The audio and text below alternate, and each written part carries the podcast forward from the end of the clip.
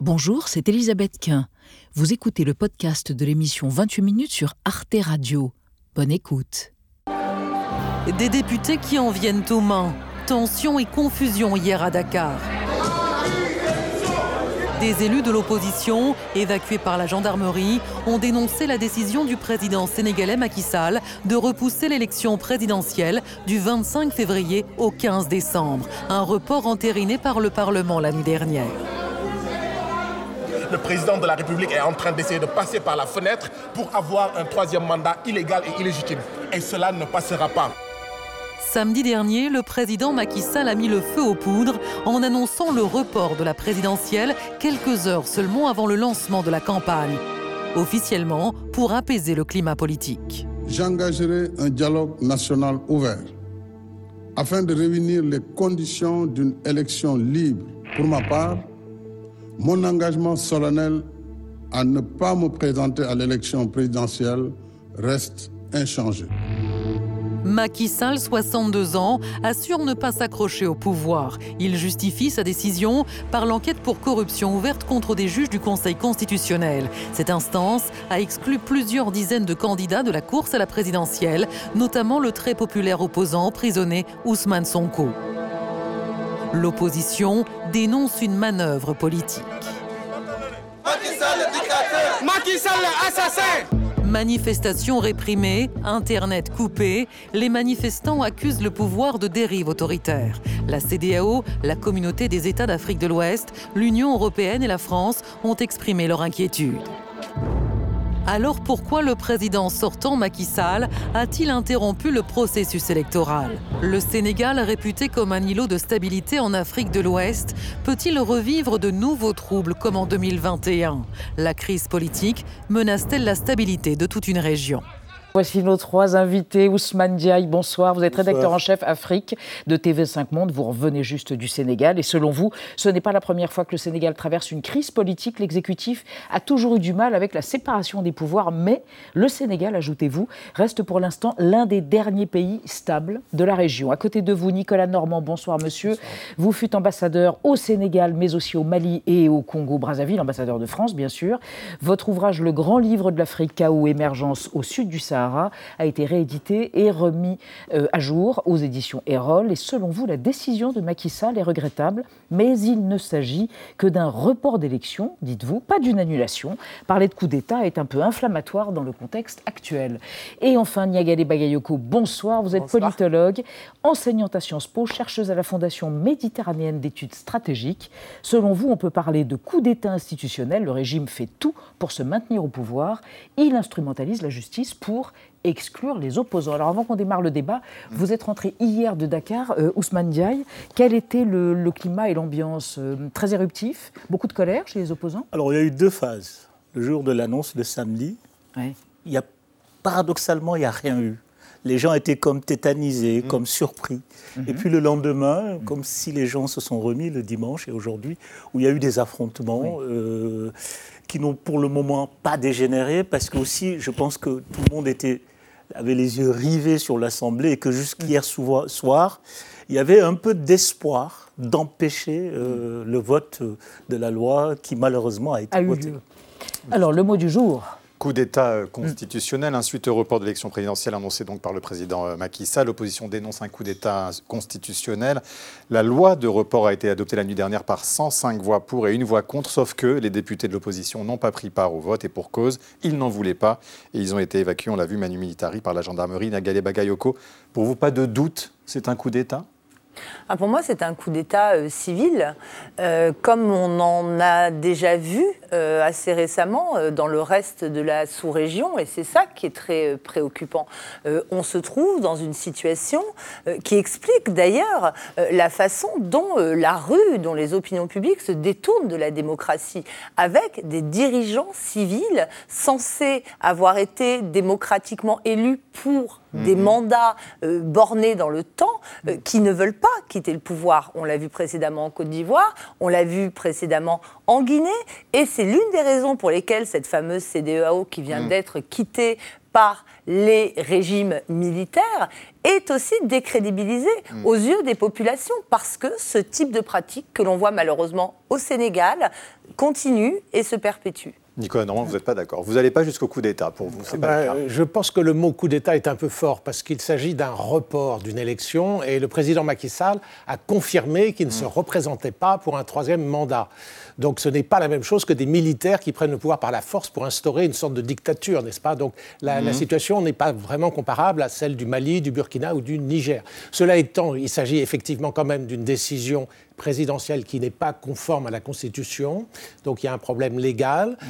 Ensuite, on pense, beaucoup de gens disent qu'il y a des sous-entendus de manipulation politique parce que le président Macky Sall n'était pas satisfait de la manière dont se présentait l'élection.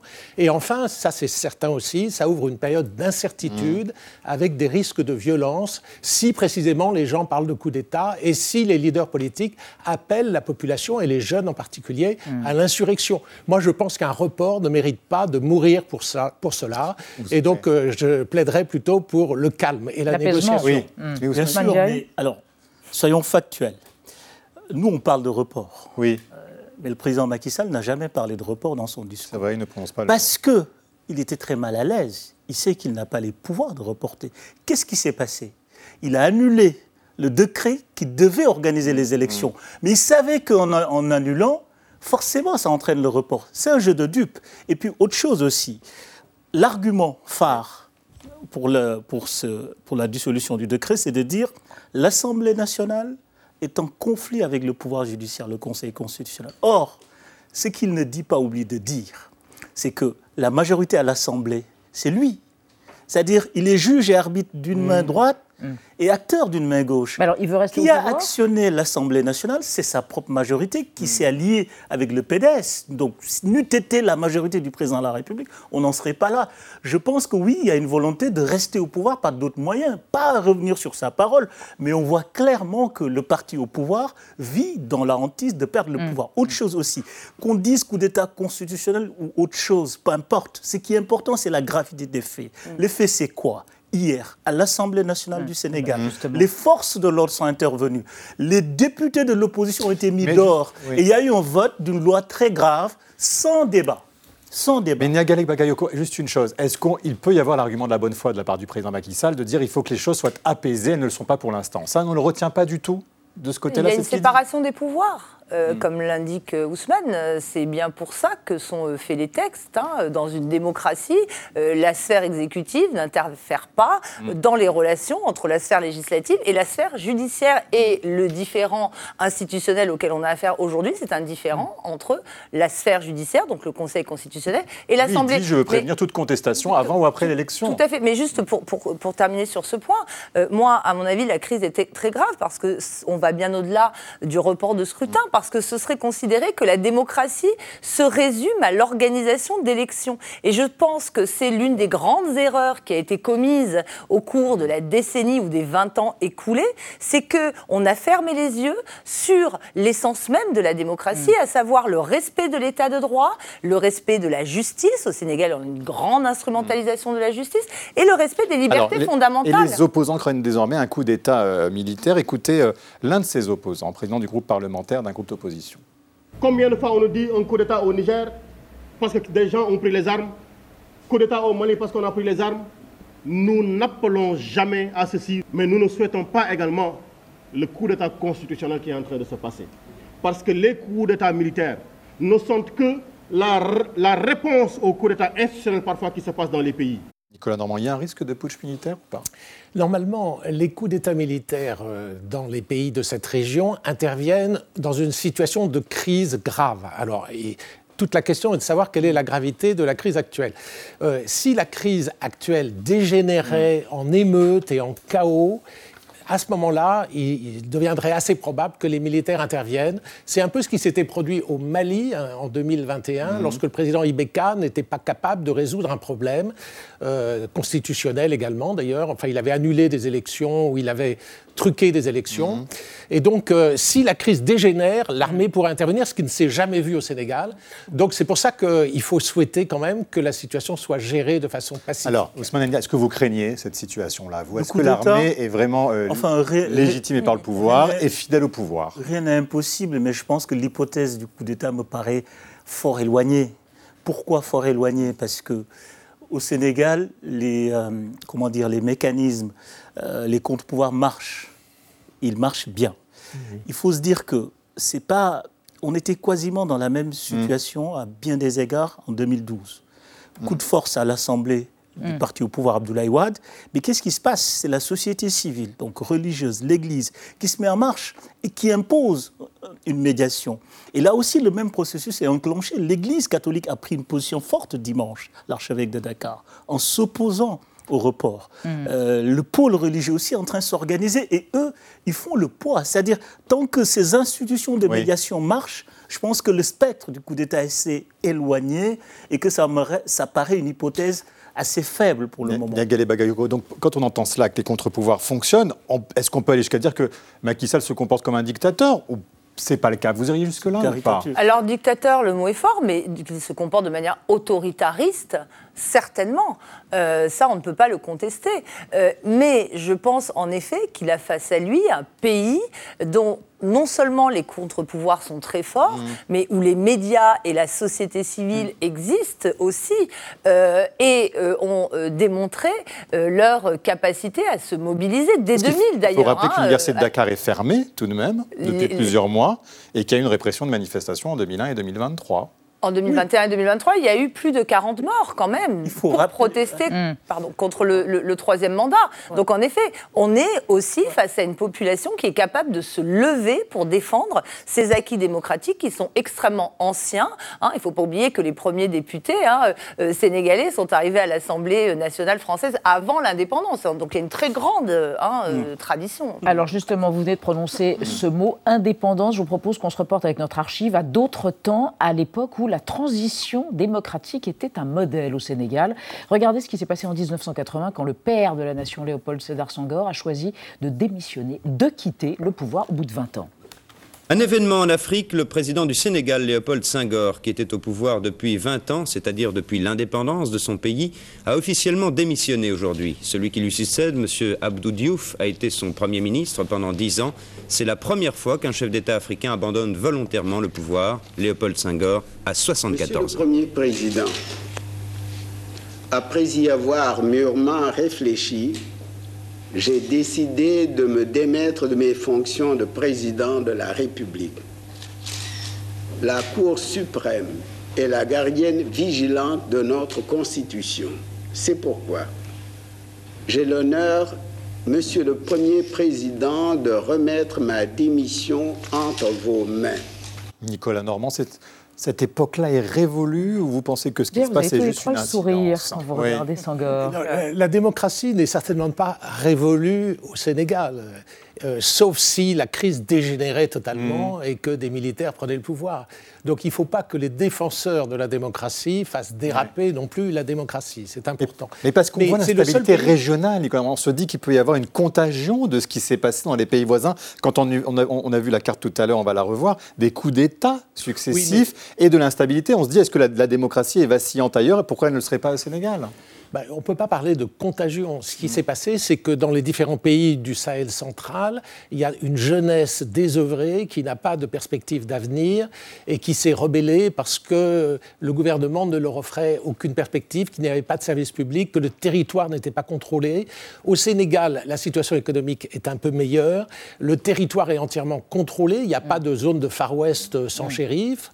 Et les institutions fonctionnent. Et il y a quand même une tradition démocratique beaucoup plus forte aussi que dans les pays du Sahel central, qui ont connu une succession de dictatures militaires chacun. Mmh. Ousmane Ndiaye, quelle est la, la, prégnance euh, de, la religion et du radicalisme euh, islamiste en Sénégal? Il est existant ou pas du tout? Non. Il n'y a pas pour le moment un mouvement islamiste radical, etc. Mais je voudrais, d'abord, je voudrais d'abord faire euh, dire quelque chose qui me paraît important, qui est certes du contexte, mais qui est un des éléments, un biais sur le Sénégal, qui, à mon avis, fait qu'on rate la compréhension. Le Sénégal, comme exemple démocratique, moi j'ai toujours refuté ça. Et comme le Pourquoi Mali, qui n'était pas. Pourquoi Pourquoi Vous prenez l'archive qu'on a jouée. Euh, certes, le président Senghor se retire, mais aujourd'hui, on aurait dit qu'il a, a, a, fait un coup d'État constitutionnel, mais se retire en installant Abdou Diouf. Comment il l'installe? Il introduit un article exprès, euh, sans passer par le suffrage universel, pour l'installer. À l'époque, l'opposition avait dénoncé un coup d'État institutionnel. Et que qu'est-ce qui se passe après quand Diouf arrive? Les élections de 1988 se terminent par l'état d'urgence généralisé. Tous les opposants ont été emprisonnés. Qu'est-ce qui se passe à l'élection suivante en 93 Le juge constitutionnel est assassiné, criblé de balles. Le président du Conseil constitutionnel démissionne avant les résultats. Donc c'est un peu un mythe, cette démocratie Oui, il y a une forme de mythe. C'est un peu trop enjolivé. C'est-à-dire le processus démocratique au Sénégal est bien plus avancé qu'ailleurs, mais il ne faut pas faire attention à une chose, c'est-à-dire de se dire qu'au pays des aveugles, les borgnes, c'est bien. Certes, le processus est plus avancé au Sénégal, mais les coups de boutoir à la démocratie sénégalaise ne datent pas d'aujourd'hui. Juste pour revenir sur euh, l'aspect sécuritaire, est-ce qu'il y a une vulnérabilité ou pas du Sénégal?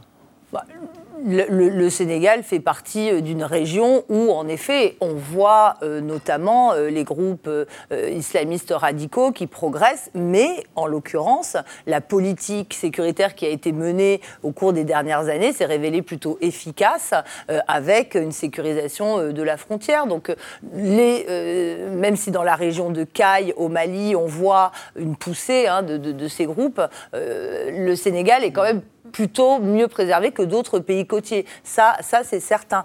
Mais euh, ça n'enlève rien au fait qu'il faut se méfier, encore une fois, comme le dit Ousmane, de cette illusion. Euh, comme je l'ai dit rapidement, le Maline était présenté de la même façon en 2010, comme la vitrine démocratique. Ce qu'on refuse de voir aujourd'hui, et je mm. pense que c'est pour ça qu'on se trouve en Afrique de l'Ouest face à ce que moi j'appelle une vraie surprise stratégique, tout comme quelque part en Ukraine, tout comme euh, en Israël, même si ce n'est pas à la suite d'une attaque violente tout le monde est très surpris de la violence du rejet occidental. Moi, je ne pense pas du tout que ce soit uniquement la jeunesse. Hein. Quand on connaît ces sociétés, on voit que le rejet est très profond dans toutes les générations d'un modèle qui a validé des systèmes politiques de cooptation. C'est exactement ce à quoi on a affaire au Sénégal depuis des années. On l'a vu sous Ouad. Et effectivement, le grand moment démocratique, le véritable pour moi, il arrive en 2000, hein, mm. euh, au moment où Abou Diouf accepte de quitter le pouvoir, ce qui n'était pas acquis au départ. Alors, revenons à aujourd'hui, euh, et avec vous, Anna, avec un discours anti-France qui a l'air d'émerger au Sénégal. Oui, alors jusqu'à maintenant, c'est vrai que le pays semblait euh, plutôt préservé, mais depuis les violentes émeutes de 2021, suite à l'arrestation du principal opposant Ousmane Sonko, eh bien, le vent a un peu tourné. À l'époque, donc au moment de ces émeutes, plusieurs enseignes françaises ont été directement ciblées et pillées à Dakar par des manifestants pro-Ousmane Sonko, des magasins Auchan, des boutiques Orange, des stations essence Total et aussi des bornes de péage du groupe Eiffage, de quoi relancer à ce moment-là le débat sur le sentiment anti-français. Alors c'est vrai qu'Ousmane Sonko incarne dans son discours une forme de rupture avec la France. Panafricaniste, il encourage les solidarités avec les autres pays africains et prend position contre le franc CFA, considéré comme un symbole d'asservissement face à la domination étrangère, mais il est aussi profondément souverainiste et dénonce l'ingérence de la France dans les affaires économiques et politiques du pays. Il va même jusqu'à accuser Macky Sall et la France impérialiste de chercher à l'empêcher euh, d'accéder au pouvoir. Et dans un entretien accordé à RFI et France 24 en janvier 2023, il a cependant affirmé ne pas être contre la France et plutôt appelé à un partenariat gagnant-gagnant avec euh, l'Afrique. Nicolas Normand, est-ce qu'on peut imaginer que ce sentiment euh, anti-français il prenne de l'ampleur d'ici le 15 décembre, euh, comme ça a pu être le cas dans d'autres pays d'Afrique de l'Ouest? Alors c'est tout à fait possible parce que au Sénégal, malgré les bons chiffres de l'économie, c'est quand même un des pays africains qui a la plus forte croissance économique. En plus, les perspectives sont favorables avec la découverte de pétrole et de gaz, mais ce n'est pas encore entré en exploitation. Malgré cela, il y a 300 000 jeunes qui arrivent chaque année sur le marché du travail et qui ne trouvent pas de travail. Et donc euh, cette jeunesse qui est un peu le résultat de l'explosion démographique que connaît toute la région, cette jeunesse se désespère euh, normalement et en plus, euh, ils cherchent évidemment des responsables. Des boucs émissaires Les responsables, oui, des boucs émissaires et des responsables aussi, qui sont le pouvoir et le principal partenaire du pouvoir. Et il se trouve aussi que la France n'est pas seulement le principal partenaire du Sénégal, c'est aussi celui qui a le plus de visibilité, mm. avec une base française militaire à Dakar, avec des entreprises françaises très nombreuses. Et donc ces jeunes euh, ciblent évidemment euh, la France, mm. même si c'est les entreprises françaises qui offrent du travail par leurs investissements, par leur création d'emplois. Néanmoins, ces jeunes ont besoin d'exprimer leur mécontentement et leur désir de changement, et ils s'en prennent donc euh, à la mm. France. Oui, de manière presque irrationnelle, puisque la France est le premier investisseur et le premier partenaire commercial. Ousmane Diaye, vous corroborez l'analyse de votre voisin? Je pense de manière irrationnelle, certainement pas. Je pense que ce qui se passe est très rationnel, c'est un discours politique très structuré. il faut faire la part entre deux choses. Par exemple, la remise en cause du franc CFA ne veut pas dire hmm. une remise en cause de la relation avec la France. C'est du symbole. C'est la remise en cause hmm. d'une forme de hmm. relation. Il faut être précis. C'est pourquoi j'aime pas le mot sentiment anti-français, parce que Ousmane Sonko, dans le corpus de son discours, j'ai jamais entendu, hein, il est la France, etc. Au contraire, une de ses premières sorties à l'étranger, quand il a commencé à prendre de l'ampleur au niveau politique, c'est une conférence à Sciences Po Paris, temple des élites françaises. Mmh. Donc je ne crois pas que celui-là mmh. est dans une détestation de la France. Mais par contre, il est dans un discours critique de l'action politique de la France en Afrique. Il est pour un certain nombre de ruptures. en général, d'ailleurs. Ah, là aussi, je me méfie de l'Occident en général parce que ce n'est pas la même perception. La France n'est pas perçue de la même façon par les jeunes Sénégalais que par rapport à l'Espagne. N'a pas la même histoire. J'ai toujours noté que, par exemple, le désir de migration des jeunes Sénégalais, contrairement à ce qu'on pense, ils ne vont pas en France. Hein. Ils vont en Italie et en Espagne. Mmh. Vite. Donc, je, je trouve que c'est des choses assez compliqués, mais qui sont de l'ordre éminemment politique. C'est-à-dire aujourd'hui, dans l'espace politique sénégalais, la France est devenue paradoxalement un acteur interne.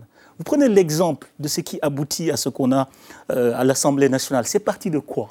C'est parti du fait que on a reproché à un des candidats, Karim Wade, d'avoir la nationalité française. Et qu'un des gros débats de la politique intérieure sénégalaise, c'est la binationalité. Et qui est concerné par la binationalité, c'est la France. Donc, c'est des aspects de politique quasiment interne. Ce n'est pas la France pour ce qu'elle est, mais c'est la France pour ses implications dans la politique intérieure sénégalaise. Et pour sa visibilité très forte. Vous, vous, rejoignez cette analyse Parce que c'est vrai qu'on est surpris, nous, quand on voit que la double nationalité empêche de se présenter, on se dit, bah, voilà un sentiment qui peut refléter un sentiment anti-français. Mais cela dit, ça fait partie, à mon avis, de tous ces indicateurs qu'on ne veut pas regarder depuis hmm. des années. Cette question de la nationalité, elle a empoisonné le débat de toute l'Afrique de l'Ouest, à commencer par la Côte d'Ivoire, le début du conflit en Côte d'Ivoire. Donc on est à la fin des années 90, on est en 97, 98, 99. C'est très ancien, cette question de l'ivoirité et de l'exigence hmm. Euh, d'avoir une nationalité que je qualifierais de pure aux yeux de ceux qui le défendent. Il y a eu le même débat au Niger avec le président Bazoum qui a été euh, accusé de non-nationalité nigérienne. Donc c'est un réalignement euh, par rapport à ces questions. Et, cela démontre que l'Afrique a aussi des forces euh, extrêmement réactionnaires du type de celles qu'on peut trouver ailleurs dans le monde. Il faut se départir de cette image de l'Afrique comme un continent nécessairement très ouvert mmh. sur l'extérieur extérieur, non. Mm. Les réflexes nationalistes, euh, patriotiques, euh, d'affirmation, euh, en plus, aujourd'hui, dans le cadre de ce néo-panafricanisme, mm. d'une volonté d'émancipation, sont extrêmement forts. Et je pense qu'il faut regarder aussi le continent à travers ce prisme-là. Nicolas Normand, il y a une forme en même temps de tétanie, notamment de la France, qui appelle à des élections dans le meilleur délai possible, mais en même temps qui craint en permanence d'être accusé aujourd'hui d'ingérence. Oui, non, mais la France, euh, il faut le reconnaître, a une mauvaise image dans toute cette région euh, pour les raisons qui ont été évoquées. Le franc CFA euh, s'occupe quand même d'une question souveraine qui est la monnaie. Les bases militaires, ça a un aspect un peu néocolonial. et puis, il y a des sortes d'ingérences que sont les, les déclarations un peu mmh. intempestives des autorités françaises qui commentent l'actualité en Afrique, qui ont condamné beaucoup plus fortement que les mmh. autres pays les dictatures au Niger, par exemple. Il y a eu un bras de fer au Niger Niger, au Mali aussi, il y a eu une sorte de bras de fer. et donc, on est le seul pays à se mettre un peu en avant comme ça pour faire un peu la leçon à, nos anciennes colonies. Et ça, évidemment, ce sont des régions qui ont été traumatisées par la mm. colonisation. Et donc, cette imprudence des politiciens ou des responsables français, malheureusement, elle est contre-productive et elle alimente quand même ce sentiment anti-français qui existe. Merci, monsieur l'ambassadeur, et merci à tous les trois d'avoir participé à, à ce débat et d'avoir exploré notre question du jour. Retrouvez le podcast de 28 minutes sur toutes les plateformes de podcast et sur arteradio.com. Et pour soutenir l'émission, abonnez-vous, commentez, critiquez, mettez des étoiles et partagez le podcast avec vos proches.